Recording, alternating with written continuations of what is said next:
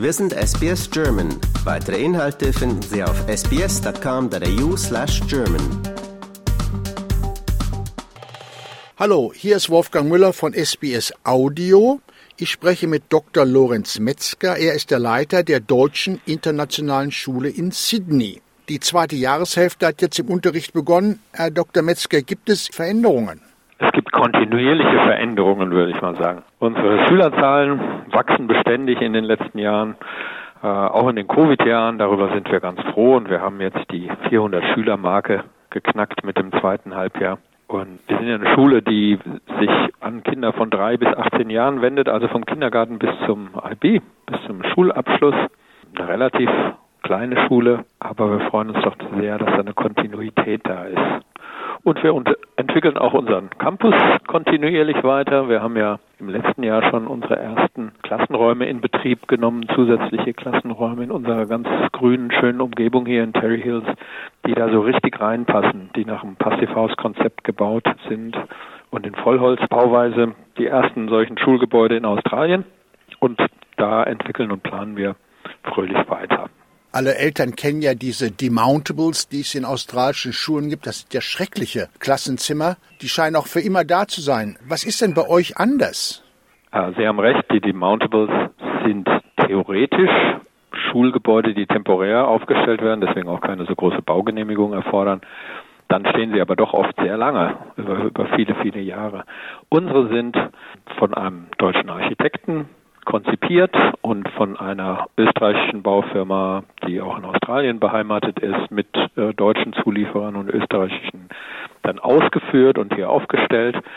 Sie ist gebaut in Vollholzbauweise, das heißt, die Wände sind aus Cross-Laminated Timber, so nennt man das hier, aus österreichischer Fichte, außen verkleidet mit österreichischer Lärche oder mit ähm, Hartholz, australischem Hartholz, je nachdem. Wir sind in einem brandgefährdeten Gebiet und da müssen bestimmte Gebäudeteile so und so verkleidet sein, haben Dreifachverglasung, also erfüllen die Normen des Passivhausstandards. Und das ist schon was sehr Besonderes hier. Der, der Energieverbrauch ist so auf 10 Prozent gegenüber üblichen Klassenräumen reduziert und es fühlt sich vor allen Dingen auch schön an, wenn man drin ist. Die Akustik ist schön, es ist eben eine offenporige Holzkonstruktion. Ähm, Decke ist auch schallgedämmt. Es kommt viel Licht rein. Durch die dreifach verglasten Fenster können wir uns das erlauben, viel Licht reinzulassen, ohne dass wir viel Energie rein oder rausschicken. Und das ist eine ganz tolle Atmosphäre.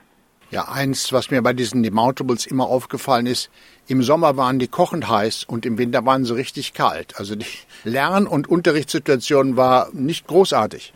Ja, genau. Und das ist bei diesen Gebäuden jetzt eben ganz anders. Wir haben die seit 2022 stehen, sie also in verschiedenen Jahreszeiten erproben können. Und das funktioniert wirklich sehr gut mit sehr kleinem Energieaufwand und ist eine sehr, sehr angenehme Lernatmosphäre für die Kinder. Das tut denen sichtbar gut und das passt natürlich auch gut zu unserem, wie schon gesagt, zu unserem Standort hier mit sehr viel Grün und angrenzend an, an Nationalpark und großen Bäumen auf und um das Schulgelände herum. Sie sagten, die Schülerzahl ist jetzt also über 400. Wie sind denn die zusammengesetzt? Das sind doch sicher nicht alles nur Kinder deutscher Eltern. Nein, nein. Also wir sind ja Teil des Netzwerks der deutschen Auslandsschulen. Das sind 135 Schulen im Moment. Die haben durchaus alle etwas unterschiedliche Konzepte. Wir sind eine sogenannte Begegnungsschule. Das heißt, wir haben nicht einen deutschen Zweig, der zum Abitur führt und in dem 100% Deutsch unterrichtet wird und dann eventuell einen englischsprachigen Zweig, der zum anderen Abschluss führt, sondern wir haben einen integrierten Ansatz. Wir sind sehr integrativ, inklusiv, koedukativ natürlich. Unser Ansatz ist es, die Kinder wirklich bilingual zu erziehen und insofern sind wir dann für deutschsprachige Kinder und Eltern offen, aber auch für englischsprachige.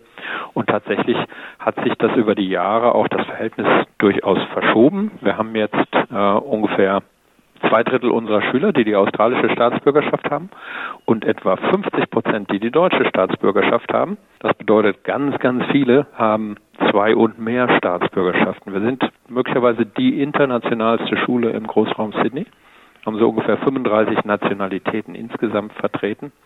Das heißt, neben dem bilingual Deutsch-Englischen ist das halt ein sehr schönes Merkmal unserer Schule, diese Internationalität und dass sie einfach ein Ort ist, an dem Menschen aus ganz verschiedenen Ländern, verschiedenen Kulturen zusammenkommen und sich näher kommen, Freundschaften entwickeln, gemeinsam lernen, einen Schulabschluss machen, der ihnen dann alle Türen in der Welt öffnet. Wenn Sie sich mit nicht-deutschen Eltern unterhalten, was sagen die Ihnen? Warum wollen die ihre Kinder auf ihre Schule schicken? Das sind vielleicht so drei Hauptgründe. Zum einen gibt es sicher Eltern, die irgendwie eine Affinität zu Deutschland haben. Selbst wenn sie nicht mehr deutschsprachig sind, vielleicht äh, sind die Eltern der Eltern eingewandert oder sie haben eine Phase ihres Lebens in Deutschland verbracht und haben, fühlen da von daher eine Verbindung und möchten gerne, dass ihre Kinder Deutsch lernen. Dann ist die Internationalität der Schule eben auch ein starker Anziehungspunkt für viele Familien, die nicht Deutsch zu Hause sprechen und die hoffen hier eine, ja, eine sehr offene Gemeinschaft zu finden für ihre Kinder, in denen sie vielfältigen Einflüssen ausgesetzt sind, deutschen und europäischen Werten und ja, eine Weltoffenheit im Prinzip entwickeln. Und das passt auch zu unserem Schulabschluss. Das ist sicher auch ein ganz großer Anziehungspunkt. Wir sind die einzige Schule in den Sydney Northern Beaches, die das IB anbieten, das International Baccalaureate. Das ist ein Schulabschluss, der von der internationalen Baccalaureate-Organisation weltweit betrieben wird. Da gibt es also Curricula dazu und Schulabschlüsse und diese Schulabschlüsse sind sowohl in Deutschland als auch in Australien als auch in allen möglichen anderen Ländern erkannt als Universitätszugang. Sodass also wir, wie gesagt, nicht zwei- oder mehrgleisig hier fahren in der Ausbildung, sondern ein integriertes Konzept haben, sprachlich integriert, aber auch von den Curricula integriert. Und alle Schüler machen dann bei uns am Ende das IB und können damit in Deutschland und überall anders auf der Welt studieren. Das ist auch für viele australische Eltern sehr interessant, denn die australischen Unis bemühen sich sehr um IB Schulabsolventen. Bei diesem speziellen Angebot in Ihrer Schule, finden Sie es leicht, Lehrkräfte zu bekommen? Lehrkräfte zu bekommen ist immer schwierig. Wir sind schon, glaube ich, ein relativ attraktiver Arbeitgeber und wir sind auch für Lehrkräfte aus Deutschland, die für eine gewisse Zeit hierher kommen, sicher ist der Standort Sydney einfach sehr attraktiv. Aber es wird immer schwieriger, in Australien, in unserer näheren Umgebung Lehrkräfte zu finden. Das hat mit vielen Faktoren zu tun, insbesondere denke ich mal mit der Inflation und den, den, Lebenshaltungskosten hier einfach. Und wenn es dann darum geht, Menschen aus, also Lehrkräfte aus Deutschland zu bekommen, dann, dann sind einfach administrative Hürden da. Es gibt Visaregelungen, das geht auch alles, aber es ist sehr zeitaufwendig und die müssen dann eventuell in Deutschland beurlaubt werden. Das ist auch schwierig, denn die deutschen Behörden möchten ihre Lehrer gerne behalten und nicht ausleihen ins Ausland. Also leicht ist es nicht. Aber wir haben ein tolles Kollegium und das ist natürlich auch etwas, was für die Schule und die Schulentwicklung was ganz Reiches ist, dass, dass wir Menschen haben, die ja auch zum Großteil aus Deutschland kommen und auch von ihrer Ausbildung her so aufgestellt sind, aber auch welche aus einer ganzen Reihe anderen Ländern, nicht nur Australien, sondern England, Schweiz, Österreich, die dann verschiedene professionelle Biografien mitbringen und professionelle Hintergründe und das bereichert auf jeden Fall das Schulleben. Sie selbst sind ja auch sozusagen vom deutschen Schulwesen an uns ausgeliehen worden und sind jetzt schon eine ganze Weile hier. Was haben Sie denn persönlich in Ihrer Tätigkeit hier in Australien vielleicht zu sich genommen, was Sie in Deutschland nicht gefunden hätten? Das ist eine ganz andere Arbeit als Schulleiter einer Auslandsschule, als einer deutschen Inlandsschule. Erstmal formal, aber auch inhaltlich. In Deutschland ist eine Schule eine Behörde. Das heißt, der Schulleiter ist ein Beamter, der eine Behörde leitet. Hier ist eine Schule im Prinzip ein mittelständisches Unternehmen.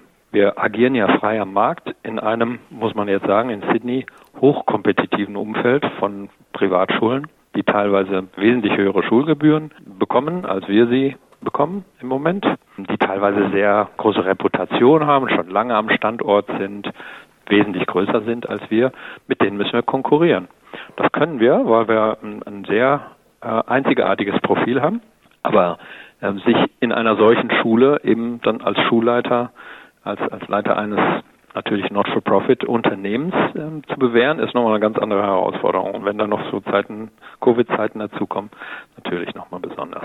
Es gibt ja sehr viel Kritik an deutschen Schulen. Meint Sie, so ein privatwirtschaftliches Modell könnte auch in Deutschland vielleicht erfolgreich sein?